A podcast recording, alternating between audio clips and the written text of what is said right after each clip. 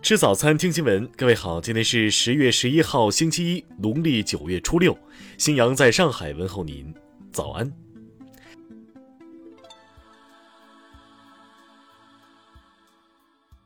首先来关注头条消息：美国知名高校招生舞弊案又有新进展。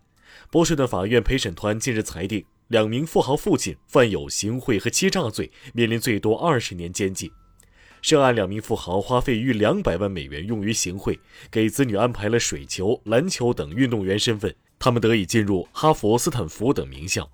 但据调查，这些孩子并不具备相应的运动水平。法庭定于明年二月对两人量刑，两人均拒绝认罪。他们声称受到招生舞弊案主谋的欺骗，事先并不知道钱用于贿赂。这起特大高校招生舞弊案总案值超过两千五百万美元，至少五十名家长、教练和学校官员被起诉，其中多人已经认罪，包括美剧《绝望主妇》主演之一赫夫曼。赫夫曼因行贿被判处十四天监禁、一年监外看管、三万美元罚款和两百五十小时社区服务。听新闻早餐知天下大事。国家电网昨天发布消息，将以更高的标准、更严的要求，全力抓好今冬明春电力保供工作。昨天是第三十个世界精神卫生日，国家卫生健康委主办宣传活动，呼吁全社会重视儿童青少年心理健康。国家卫健委发布报告，十八到四十四岁男性与女性均身高比五年前分别增加了一点二厘米和零点八厘米。而未成年男性与女性的平均身高则增加了一点六厘米和一厘米。中国十九岁男性平均身高为一百七十五点六六厘米，在统计的二百个国家中排名第六十五位。中国十九岁女性的平均身高为一百六十三点四五厘米，在全球排名第五十四位。受今年第十八号台风圆规和冷空气的共同影响，浙江近海海域和近岸海域将迎来明显风浪影响。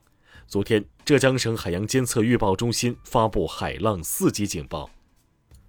自然资源部透露，正积极推进北斗系统在自然资源领域的深化应用，到二零二二年底前，卫星导航定位基准站全面接收北斗三号数据。八月一号晚。位于陕西太白县一座金矿，因持续降雨突发泥石流，巷道内四人被困，其中一人已经遇难，其余三人正在搜救。应急管理部通报：前三季度，我国自然灾害形势复杂严峻，极端天气气候事件多发，共造成九千四百九十四万人次受灾，七百九十二人死亡失踪。国务院新闻办发布白皮书显示。随着人工繁育大熊猫数量快速优质增长，四十年间，大熊猫野外种群数量已经从一千一百一十四只增加到一千八百六十四只。下面来关注国际方面。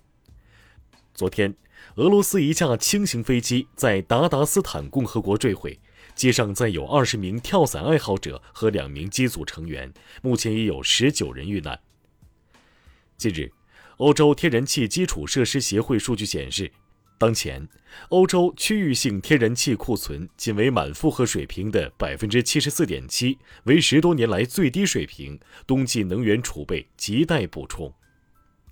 韩国执政党共同民主党的第二十届大选党内初选昨天结束，京畿道知事李在明当选民主党总统候选人，大选选战拉开帷幕。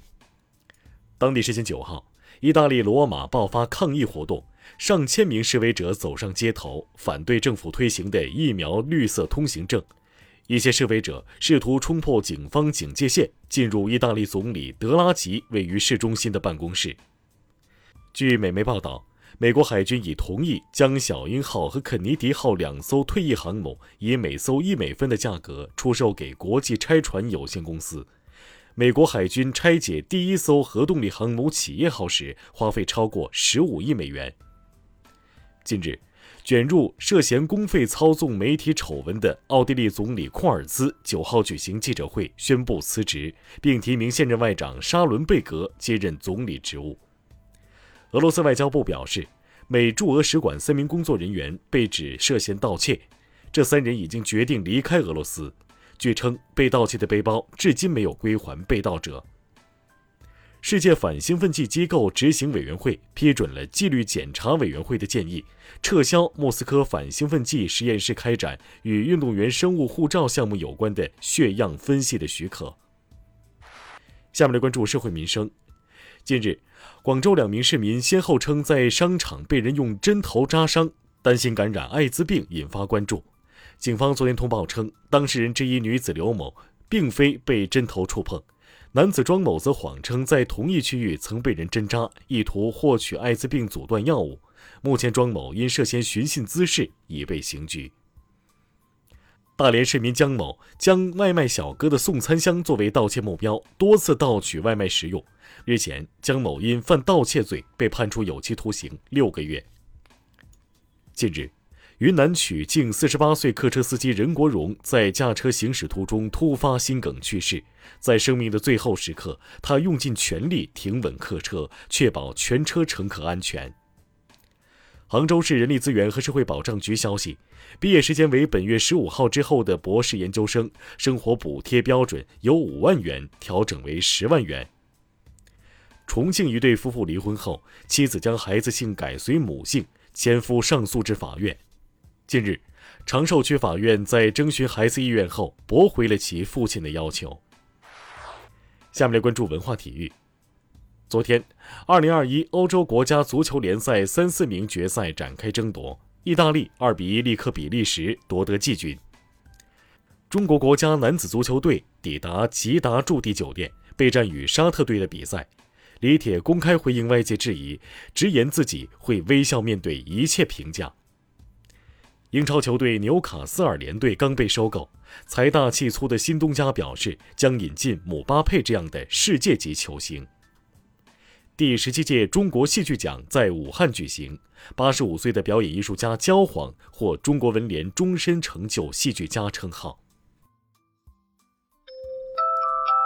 以上就是今天新闻早餐的全部内容。如果您觉得节目不错，请点击再看按钮。咱们明天不见不散。